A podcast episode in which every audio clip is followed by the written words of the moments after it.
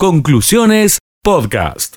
Integrante de la Cámara de Gastronómicos de AERCA, por supuesto aquí de Villa María, porque hoy el municipio ha anunciado ayudas de hasta 100 mil pesos al sector eh, gastronómico. Son eh, ayudas directas, subsidios, es decir, que no se tienen que devolver, tal cual lo explicábamos hace un ratito nada más. Pero para conocer más precisiones al respecto, lo vamos a saludar a Marcos eh, Balance, integrante de la eh, comisión del de, eh, sector gastronómico de AERCA. Marcos, muy buenas tardes, te saludamos aquí en Radio Villa María. Alejandra León, Martín Elanis, ¿cómo estás?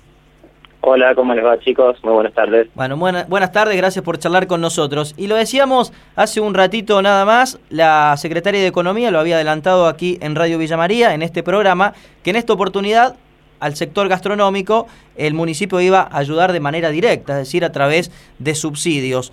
¿Cómo han eh, tomado justamente esta decisión? Sé que han mantenido conversaciones, han estado al tanto y bueno, si efectivamente cubren las necesidades de este tiempo, ¿no? En los cuales la actividad ha sido resentida por la pandemia. Sí, tal cual, Martín. Mira, esto se da producto de conversaciones que mantuvimos con el municipio. Eh, sobre todo la, lo que tratamos de hacerle llegar era manifestar que el sector gastronómico no es uno solo, sino que hay diferentes ramas y que hay una rama del sector gastronómico el cual estuvo muy golpeado. Tanto desde el año pasado como este año, eh, todos los comercios eh, gastronómicos que viven o que su principal actividad se desarrolla con gente sentada, eh, con atención y servicio a la mesa, se ha visto muchísimo más damnificado que otro sector del mismo grupo, incluso gastronómico. Claro. bueno, ¿qué sucedió el año pasado? Por este motivo, como se como gastronómicos pudo trabajar en, modalidad takeaway o de delivery, eh, se nos ha que se nos ha dejado afuera de un subsidio similar que se dio el año pasado a otros rubros eh, damnificados también por, la pandemia, como fueron gimnasios, jardines maternales, eh, en, bueno, y en ese en ese punto en particular fue donde hicimos hincapié en que si bien fue así, hay un sector del la Cámara Gastronómica que no está trabajando de ningún modo, porque todo restaurante o restobar o cervecería, lo cual su principal actividad se reduce a, atender gente a las mesas, prácticamente no trabaja esa modalidad y se ha visto, visto afectado durante el año y medio que llevamos pandemia. Es, decir, Marcos, para graficarlo bien claramente, las roticerías tal vez eh, han sentido menos el impacto producto de esta modalidad eh, takeaway y el delivery. No así aquellos comercios que tienen las mesas que prácticamente viven exclusivamente de que la gente vaya al lugar y no tanto de estas modalidades de delivery o takeaway. Exactamente, esa es la diferencia principal que nosotros tenemos, que como restaurantes eh, es muy difícil trabajar la modalidad takeaway o delivery porque ya la gente no está acostumbrada directamente a solicitar estos productos a los restaurantes. Claro. Lo solicita directamente a la roticería la comida. Esto, sí, generalmente se piden en roticerías o lugares que por ahí hacen una comida más adecuada a lo que es el servicio de delivery. No tanto un restaurante que tiene platos elaborados o distintos productos que no son tal vez el gusto de, una persona que pide a lo mejor un sándwich o una pizza en su casa. Aquí estamos leyendo el parte oficial del municipio eh, que señala que se trata de un paquete de medidas en donde se destaca un subsidio no reembolsable de hasta 100 mil pesos para contribuyentes inscriptos en la contribución que incide sobre la actividad comercial, industrial y de servicios, cuyas actividades principales forman parte de los rubros restaurant y cantinas, bares, bares nocturnos, cervecerías, cafés y similares de más de 10 mesas. ¿Alcanzan estos 100 mil? ¿Ayuda? ¿Son importantes? ¿Faltaría? ¿Qué, ¿Qué es lo que pensás respecto a esto, Marcos? Mira, en este momento todo ayuda, sinceramente, porque realmente es una situación, este sector está en una situación de emergencia y muy crítica, entonces realmente cualquier ayuda por empezar es bienvenida.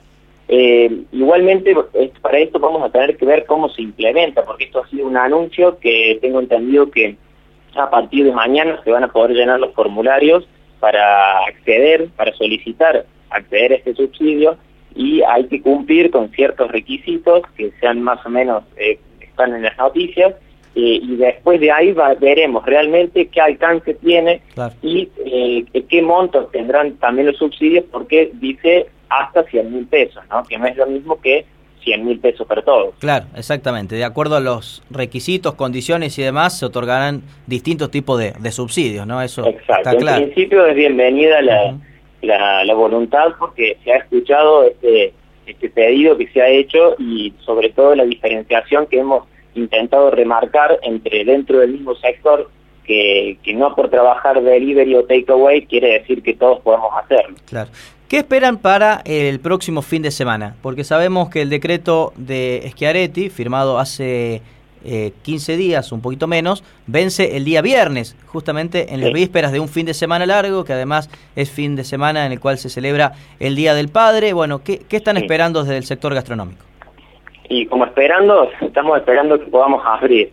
Eh, no, pero más allá de la broma, eh, realmente es un problema no solo en este caso, sino que se va repitiendo el mismo inconveniente que nosotros llegamos con la información muy sobre la hora, lo cual para nosotros es un problema muy grande porque el decreto vence el viernes y muy probablemente nosotros nos enteremos el viernes si vamos a poder, en el mejor de los casos, porque la anterior vez fue el mismo día sábado, eh, si vamos a poder trabajar o no. Entonces, uno de los pedidos que se hace es tratar de un poquito de anterioridad, por favor, porque realmente uno tiene que saber con qué personal va a contar, con qué materia prima va a contar, eh, muchísimas cosas. Nosotros tenemos, ya tenemos más de 20 días cerrados durante la noche, por la noche, entonces eso quiere decir que cada lugar tiene que abastecerse nuevamente, tiene que volver a llamar empleados si no los tiene trabajando. Bueno, hay mucha logística que uno debería eh, saber, debería hacer, y para eso necesita saber justamente con un poquito de anterioridad,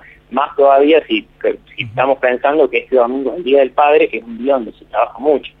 Sí, esperaremos, porque en la jornada de mañana ya están las primeras reuniones, sale, ¿no? sí, mañana. En la provincia y los municipios, así que veremos si hay alguna definición eh, mañana o tal vez en la jornada del jueves o, el viernes. bueno, sí. bueno, Marcos, te agradecemos por esta charla con Radio Villa María, muy, muy gráfico, y esperamos ahora conocer justamente los detalles, ¿no? De estos subsidios que son importantes y repetimos, solamente para el sector gastronómico. En esta ocasión, el año anterior eh, había alcanzado a otros rubros y no al sector gastronómico. En este caso es exclusivamente para, para todos ustedes y me parece que, que está bien, ¿no? Teniendo en cuenta que eh, la, la, cantidad de, de, cierres, ¿no? En primer lugar, lo ha afectado a, ustedes, ¿no? Sí, sí, sobre todo hay que tener en cuenta que todo esto significa eh, trabajo, significa personas trabajando, familias pudiendo vivir de eso. Eh, todos somos conscientes de la situación sanitaria, no somos ajenos y realmente sabemos que es desesperante por ese lado, pero también es desesperante por este lado. Entonces, si la decisión política es cerrar, la cual puede ser acertada sanitariamente, habrá que ver de qué modo podemos sanear la otra parte. Claro, e, esta es la cuestión, ¿no? Desde el punto de vista sanitario, las medidas tal vez son inobjetables, pero claro, tienen que ir acompañadas de, ayudas económicas para este sector para, para que pueda sobrevivir. No solo este, Hay que pasar los, próximos meses hasta que se pueda llegar a un buen nivel de vacunación. Sin lugar a dudas que es así. Te mandamos un gran abrazo, Marcos, y muchas gracias como siempre. Muchas gracias, hasta luego. hasta luego. Allí charlaba Marco Balanza, integrante de la Comisión de Conclusiones Podcast.